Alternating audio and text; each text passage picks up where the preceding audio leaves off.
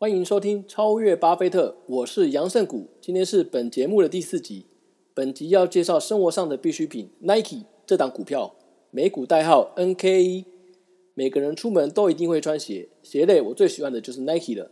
其他包含 Nike 的 T 恤、衣服、运动长短裤，还有 Jordan 外套等，到脚上的袜子。自己最高收藏过七十双左右的球鞋，后来一买一卖，清掉一些后，现在手上大约有十双鞋。但我自己玩鞋有自己的一套玩法，以前收藏很少再穿，顶多一年穿一次。其实这样鞋子很容易氧化或会坏掉。后来我收鞋的方式改变了，买来的鞋子一定会穿，包含的限量鞋或九等球鞋。鞋子每个月至少会穿三次左右，鞋柜一定会放除湿盒，每个月一定会至少开二到三次除湿机，每次除湿八个小时，特别是下雨天过后一定会开，因为球鞋。喜欢球鞋的另一个原因，就是因为它的保值性很高。譬如你买 Jordan 四代的鞋款，六千八百元，可能三个月后，网络上的拍卖售价就会跑到九千八、九千八百或到一万块左右，这是买入后几个月卖掉的价格。但是说真的，鞋子只要一落地，穿出去就不会卖到这种价钱。Nike 球鞋没有永恒的价值，只有 Nike 的股票才有永恒的价值。喜欢球鞋的我，我也一定会入手 Nike 的股票。套去巴菲特的名言。试着去了解投资你喜爱的东西吧。另外，实体球鞋本身就存在着一种缺点，放久了会氧化。这也是为什么 Nike 每五到八年热卖的鞋款就会重出复刻。我们举 Jordan 鞋为例好了，一双鞋的配色出了好几款，一年限定两种配色来计算好了，八年就有至少十六种的配色。Nike 真的是赚宝宝。收藏家跟年轻人永远都有买不完的鞋子。另外，环保题材的话题也是，只要提倡环保，用的材料可能就是用可以回收的保特瓶再制生产，或用其他的东西来添加生产鞋子，像是玉米、棉花之类的东西。如果鞋的保存年限越短，当然对 Nike 也越来越有利。鞋一坏掉，马上来限量复刻，人们买的开心，Nike 公司赚的更是开心。我们以 Jordan 十一代黑白为例好了，全世界卖了一百万双，但但实际你在马路上。有看过多少人穿过？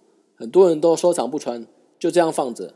还有其他比较有名的联名款，例如 Spring、Off White、特别号的 Fragment Design 有闪电图案的那一种。前几天在西门町看到的欧洲品牌 Dior，还有一款联名 Jordan 一代的那一款鞋子，那一款要价二十八万台币。还有网络上看到的 Cos 球鞋，一双要五六万，真的很夸张。另外，我们看九五 a max 配色发行，我看也快要一百种的配色了吧？以上这些根本就买不完。近期有在发行的 Dunk，我看价格也是很夸张，宁可量少也不愿意便宜的卖给一般大众。我觉得 Nike 最厉害的就是销售这一方面，他们自己来执行。以前几乎都是透过经销商来贩卖球鞋。近几年，他把主要的鞋款，包含限量鞋和 Jordan 鞋，在 Nike 官网上销售；而一般的鞋店，也就是经销商贩售一般的球鞋和少量的限量限量鞋款，慢慢引导客户从 Nike 网站上来下定。Nike 官网有不定时的特价，我之前就买过 Jordan 六代和 Jordan 五代的特价球鞋，但近几年这种抢手的鞋款特卖越来越少了。Nike 自己本身也透过大数据。大数据能了解到哪种鞋款最热卖，哪种鞋卖的比较不好。但针对卖的不好又贵的鞋款，Nike 它其实只要了解市场需求量有多大，少量生产就好了，而达到高报酬的利润。从经销商转到自行贩售销售这一块，这点和 Apple 的策略其实有点像。Nike 官网提供三十天试用服务，不喜欢可免费退货服务。而 Apple 苹果公司官网是十四天的退货服务。接下来我们来看 Nike 的股价表现，从两千年的六块到现在二零二一年的一百四十块美金，成长了两千两百 percent，年复利约十六 percent。而我们台股宝成从两千零六年的二十块到现在二零二一年的三十二块，放了十五年，大约是成长了七十 percent。当然，图中也有配股配息。另一支丰泰从两二零零六年的三十五块到现在的二零二一年的一百九十七块，放了十五年，成长了四百六十 percent。图中也有配现金股票股利，就算配股配息后还原股价，也没有 Nike 成长的快。各位听众可以上网查一下他们的股价表现来看看。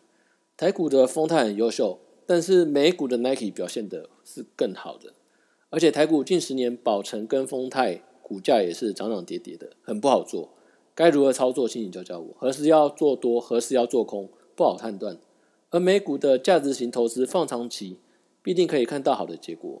所以选股是很重要的一个环节，请大家一定要记得。你喜欢流行方面的朋友，你花钱买衣服、买球鞋，也顺便可以买美股。买美股其实你可以买的更开心。本节目就到这边，欢迎你的留言，谢谢，拜拜。